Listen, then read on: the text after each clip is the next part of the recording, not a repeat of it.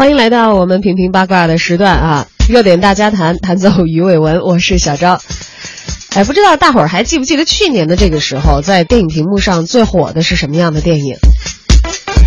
从去年的过年前后来看的话，可能那个时候我们的综艺节目的大电影应该是霸屏的一个类型了。像当年的《爸爸去哪儿》，还有后来的这个《奔跑吧兄弟》啊。都是圈了无数的钱啊！当然，这个虽然有很多人不看好，也有很多这个口碑方面并不好的评价，但是却并不影响他们在商业上获得巨大的成功。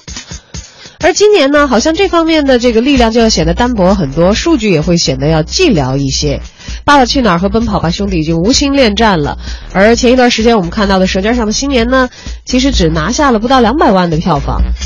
最近上映的这个《极限挑战》呢？倒是取得了三千五百万的首日票房，我们也在实时的票房数据上看到啊，目前呢，《极限挑战之皇家宝藏》上映到今天已经获得了九千五百多万的票房，这个成绩怎么说呢？好像有点不上不下，就是跟综艺真人秀节目延伸出来的电影处境似乎有一点相同的尴尬在其中。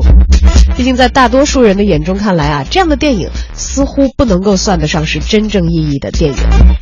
今天就想跟大家一起来聊聊，你看过哪些综艺大电影呢？看过之后你是点赞了还是吐槽了？都欢迎在我们文艺大家谈的微信平台上留言告诉我们。微信公众账号搜索方式“文艺大家谈”，搜索并添加，发来文字留言，我们就可以看到了。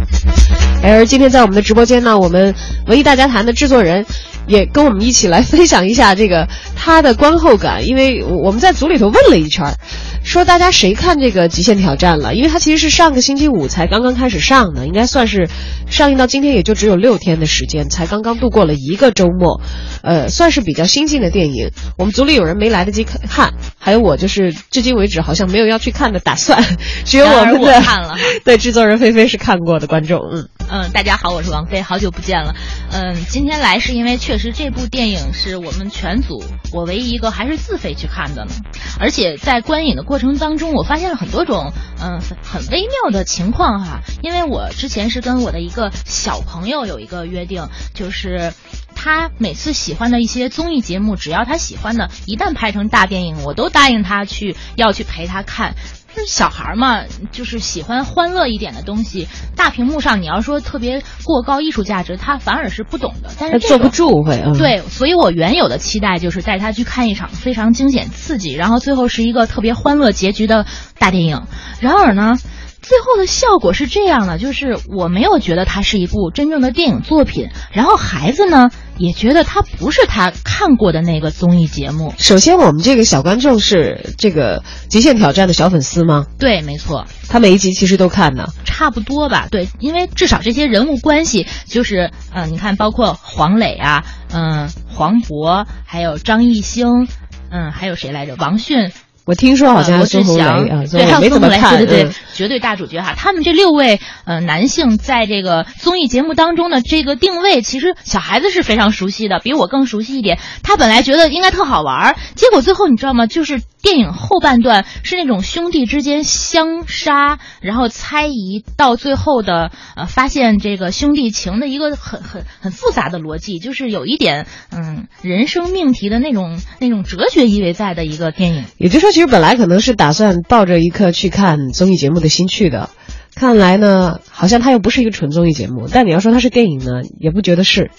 小朋友欢乐吗？对，所以小朋友没有欢乐起来，然后我也没有说特别兴奋起来。这也就是我们今天为什么要讨论这个题目。我感觉哈，就是综艺节目变成电影之后的综艺大电影这种嫁接的艺术形式，到底是锁定了哪样的一群人？就我觉得，首先吧，有一点肯定是呃。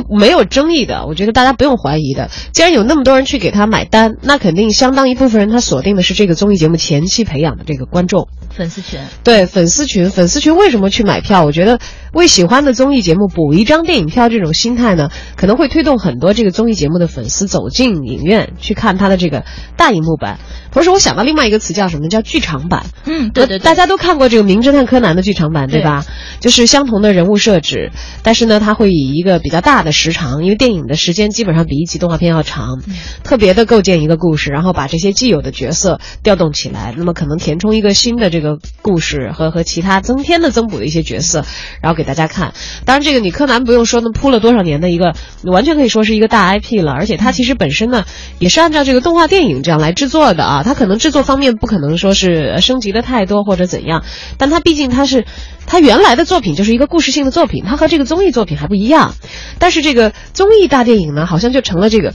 综艺节目的大的电影版。对对对。但是这个要有必要把一个综艺节目放到那么大的屏幕上来放吗？虽然我们可能不看的观众觉得没必要，的人可能觉得没有必要。但是其实作为粉丝来说，你给他多少块屏幕，给他多少个空间，只要有他喜欢的偶像在，他肯定会去捧场，是吧？对，我们之前也看到这个《爸爸去哪儿》就有很很惊人的成绩嘛。当时其实大家都觉得这不就是一个综艺节目吗？这哪算电影啊？人家一下子票房六点几亿、七亿，嗯啊。那所以可能我们不看，但是真的是有很多人去看。对对对，一看它是一个很火热的综艺节目，那一定会有资本看好它，然后就会把它投拍成一个电影。对，简单来说，可能就是只要它能挣到钱啊，这个市场很火，这种电影它就有它存在的空间。但是其实我们看到这次《极限挑战》。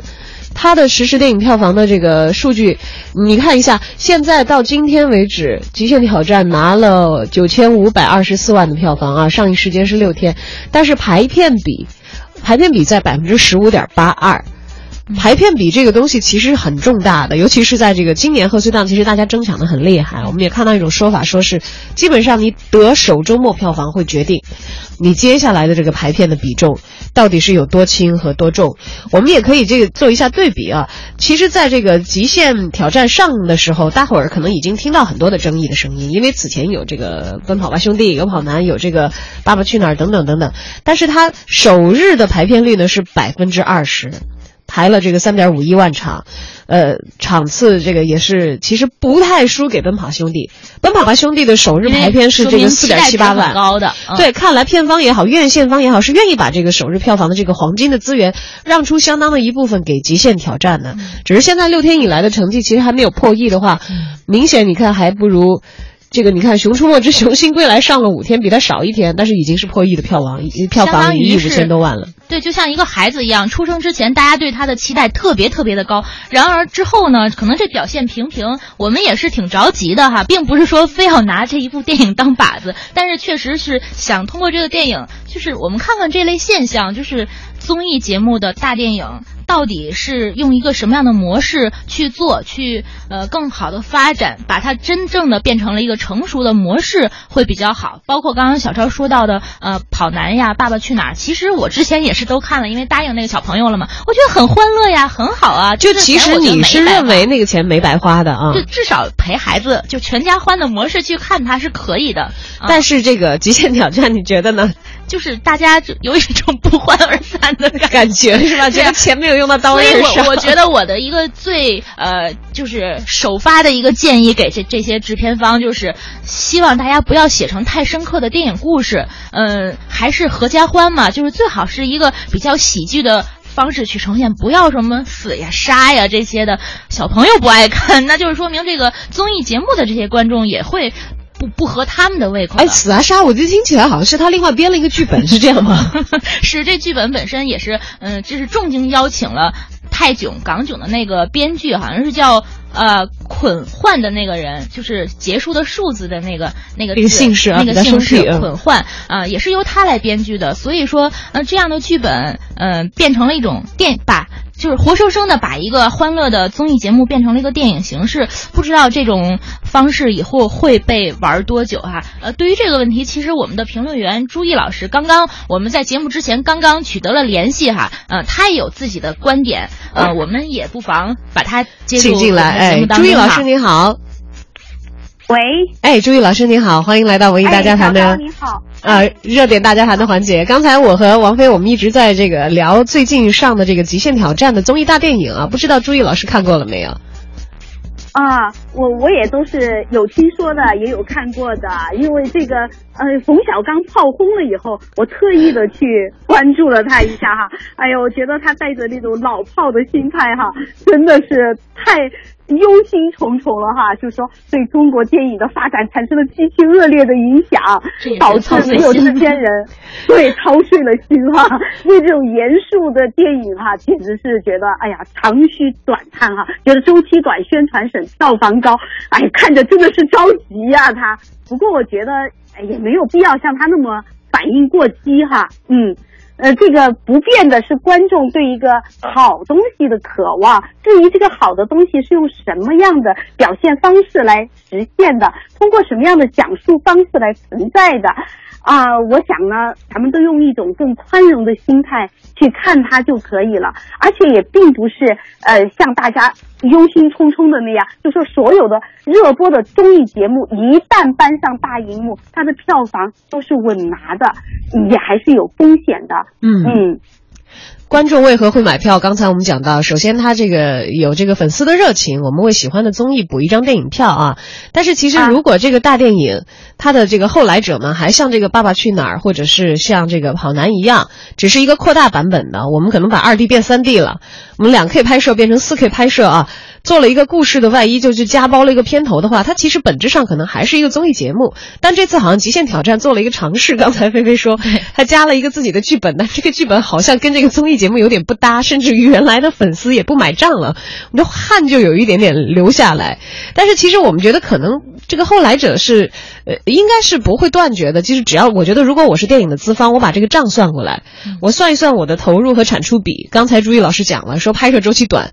几天拍完一个，几天拍完一个，然后票房特别高，还能拿电影来票房，轻而易举的击败同期的影片啊。对，你看，你让这个赚了哈，对，你让这个这个资方他们怎么可能说是捂住钱袋子，我不去投这个哈？但是其实 从这次的这个极限挑战来看，它的收益率好像就是它的这个投入其实是比原来的《爸爸去哪儿》和这个跑男加大了，高多了，因为他还请了专门的编剧，据说制作团队这回是五百多个人，不像原来的综艺节目，就是原来的原班人马，我们再再再拍一个吧，换一个这个电影的机器上了，投入高得多，但是票房呢其实是没有达到这样的一个预期。所以其实这个让我想起来有点像，他会不会有可能？因为我们昨天刚刚讨论过一个题，就说哪些东西你会在视频网站上去看。对，我们看到我们有一位这个听友也在我们的互动平台上说，说综艺节目大电影我在家等网上吧，当综艺节目加长版来看就行了。因为昨天其实我们刚刚讨论到一个话题，说是其实网剧的生产现在已经有很大一部分是这个呃会员来决定了，因为付费的会员这个层几何量级的增长，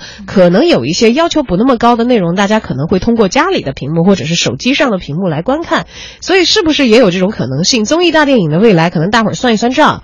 可能发展成为这个好莱坞的 B 级片，因为 B 级片它有它的市场空白嘛，就是 A 级片是进 A 级院线，B 级片进不了 A 级的院线，那就只能占领 DVD 发行啊，或者一些其他的更加长尾的一个后头的一个市市场。如果电影的院线它分到的票房已经不能够给它带来足够的盈利的话，可能就会调转船头去占领一些更多的成本更低的屏幕了。我觉得其实在这个性质上看起来，似乎综艺大电影好像往这方面，是不是成本要会节约一些？但是我们并不知道这个上到视频网站上，因为那个是属于视频网站自己独占的一个资源啊，不知道它会不会以这样这样调转船头，以后我们越来越少的在这个大屏幕上看到。感觉朱毅老师好像很乐观。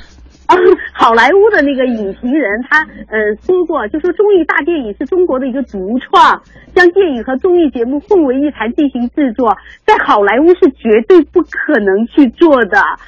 呃，可能也是听了这些话吧，这一次的这个极限挑战，他就搞得有点四不像了。我觉得，呃，你自己就是自己，我就是奇葩，我就一直把奇葩进行到底，不管是在网络上或者是在大荧幕上，反而你的赢面会大一些。嗯，你没有必要，就是说你非要去学人家，你学不像的。嗯嗯，就是没有必要非要非要有一个定论，我们的综艺的这个大电影要做成做你自己就好了。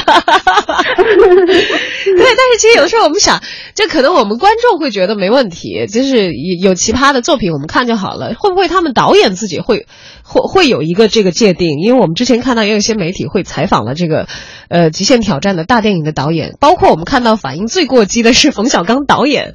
他们其实啊对他们导演，他们业内的人可能会有一个身份，他们的这个感觉在太这里专业、太标准。那会不会觉得我是一个电影导演的感觉，和我是一个网络大电影的导演的感觉就会有差别？对，听了朱老师的话，就是感觉其实呃是不是电影就已经放在其次了，但是你作为一个呃综艺的 IP，还是要像你的爹妈，这个基因还是要到位的。对对对对对，你不能够突变的太过分了，人家都不认不出来你是谁了。但是肯定冯小刚他们想，你看人家《爸爸去哪儿》呀、《奔跑啊兄弟啊》，他的综艺原产国韩国都没有把这两个超强的 IP 啊，就小昭特别强调 IP 啊，这两个 IP 人家原创国都没搬上大荧幕，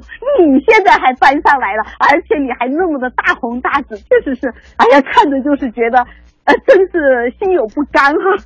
哎。对，老的从业者可能面对新的江湖，也正像冯导刚刚大火的老炮儿一样，可能老眼光看不来新时尚了。对，不过肯定是没有静止不动的，刻舟求剑是没有前途的。